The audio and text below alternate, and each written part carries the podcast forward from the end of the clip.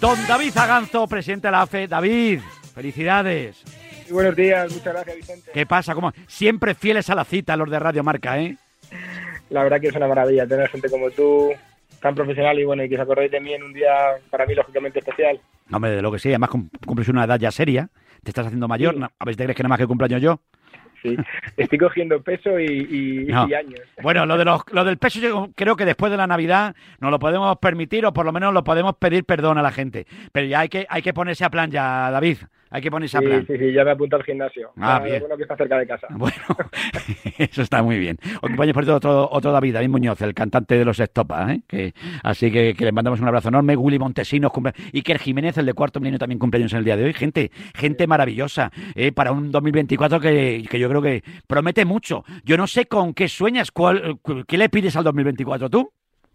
Puf, pues tengo, tengo para, tengo para, tengo para pedir, ¿eh? Bueno, sobre todo que hace siga, sigan los afiliados de las Estados Unidas. Eh, tenemos un convenio femenino que, que, hacer, que renovar en este 2024. Tenemos un convenio también de primera red que, que creo que es muy importante para los jugadores de esta categoría. Tenemos un 1006 que hay que modificar, o sea, tenemos muchas muchas peticiones tengo y mucho trabajo para este 2024. El primero, ¿cuál, cuál sería tu primer sueño por cumplir este año?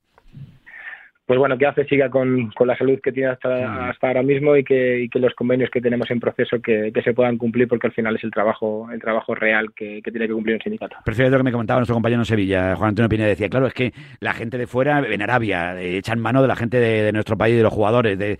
Claro, aquí hay nivel, lo que pasa que muchas veces el dinero, pues allí, a ver quién dice que no aquello. Incluso, fíjate, con lo que es la Supercopa de España, la Supercopa de España, que hay mucha gente que sigue sin explicarse bueno, tiene una explicación que es la, monetaria, pero sigue sin explicarse cómo se va a jugar desde que Rubiales ha llegado a ese acuerdo en Arabia, pero todavía nos quedan unos años, David. ¿Tú lo ves normal que se juegue una Supercopa de España en Arabia?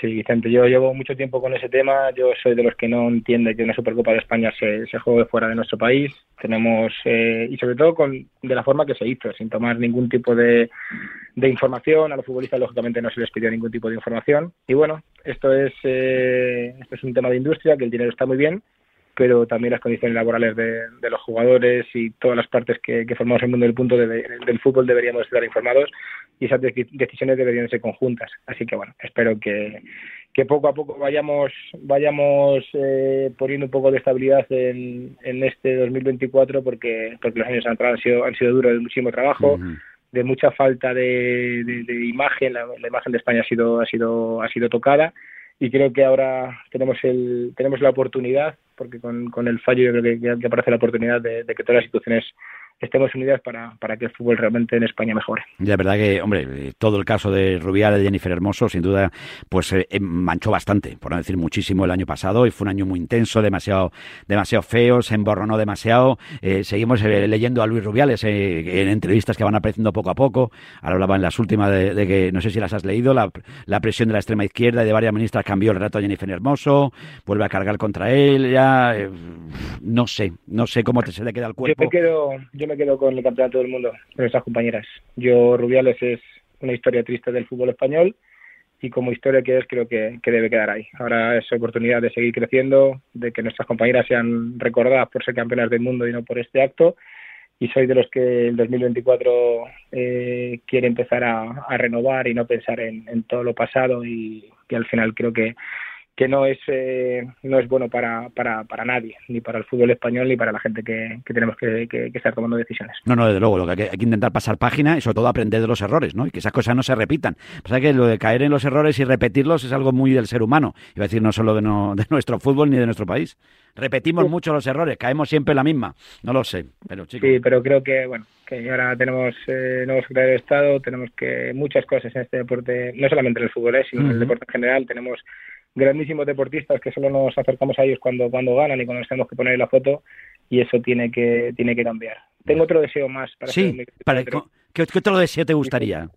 Tengo que a ver si soy capaz de, o somos capaces de que las quinielas aparezcan, realmente el fútbol femenino aparezca en las quinielas, que creo que sería el tema de la igualdad está apareciendo siempre, todo el mundo habla de igualdad, habla de discriminación, habla de situaciones, pero hechos reales hacen pocos. Y creo que que las quinielas con el, con el fútbol femenino sería, sería un gran paso, sobre mm. todo para, para que el fútbol femenino realmente vaya progresando y, llegue al, momento que o, llegue al, nivel que se merece. Me parece que es una reivindicación muy loable, me parece que es que sería y además viendo intentando como intentamos darle ya la normalidad que se merece el fútbol femenino, que, que al final el fútbol David eh, ni femenino ni el fútbol es fútbol. el fútbol es, el fútbol es fútbol y en este caso hemos visto cómo ha ido creciendo, somos campeonas del mundo, cuidado en ese asunto ya. O sea, que éramos campeones del mundo primero con el equipo de los chicos, ahora somos campeones con el equipo de las chicas y lo que hay que, lógicamente, intentar, pues lo que dices tú. A mí me encantaría ver los partidos de la Liga, de la Superliga Femenina, tú imagínate, en las quinielas, pues eso sería maravilloso. ¿Y tú qué, lo ves factible? Yo, vamos, yo no lo veo ninguna locura lo que estás pidiendo, ¿eh? No, sí, ya todavía muchísimos años para, para poder hacerlo. Lo que pasa es que sí que es verdad que llevamos cuatro años trabajando con este tema. Desgraciadamente, pues bueno, ha habido cambio de gobierno, ha habido muchas situaciones que son externas al deporte, que lógicamente tienen mucha más relevancia que, que poder luchar por unas quiñelas, pero los partidos políticos luchamos, hemos estado hablando con ellos, hemos luchado con ellos, ellos lo entienden perfectamente y bueno, esperemos que esa reivindicación sea, sea aceptada y podamos ver que, que las quinielas eh, aparece realmente el fútbol femenino y que se merecen esa, esa igualdad real que, que estamos buscando hace muchos años. Oye, Mojete, ¿quién crees que va a ganar la Supercopa? Pues la verdad que es una pena que estén tan fuera porque al final parece como que se pierde un poco y parece como que no estás atento y parece que o, es que tengo yo mucho mucho trabajo o sí que es verdad pero bueno al final yo jugaba en el Madrid todo el mundo sabe que juego en el Real Madrid y al final tengo tengo mi, mi corazoncito que, que, sigue siendo blanco, lógicamente. No, no, desde luego. Y hay un señor que se llama Bellingham, todo el mundo le preguntamos, a todo el mundo le preguntamos por Bellingham, porque es que nos está ganando sobre el terreno de juego y fuera.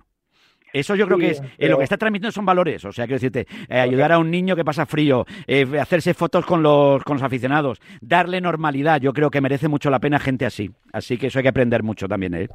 Pero sobre todo porque son ejemplos y son gente joven, gente que, que, sabe lo que es la sociedad, gente que viene de abajo, gente que, que, que, viene con la espontaneidad de poder ayudar, gente que quiere que el mundo del fútbol sea sea sea el motor de, de, de, mucha gente y hay gente que lógicamente él ha sido muy pequeño que ha visto a magníficos jugadores que también han sido ejemplo para él y lo que hace es continuar con esos valores. Desde luego que sí. Es de admirar. Es de admirar. Que te mando un abrazo muy fuerte, sabes que te queremos un montón. Que cumplan, que cumplan muchos más, ¿eh?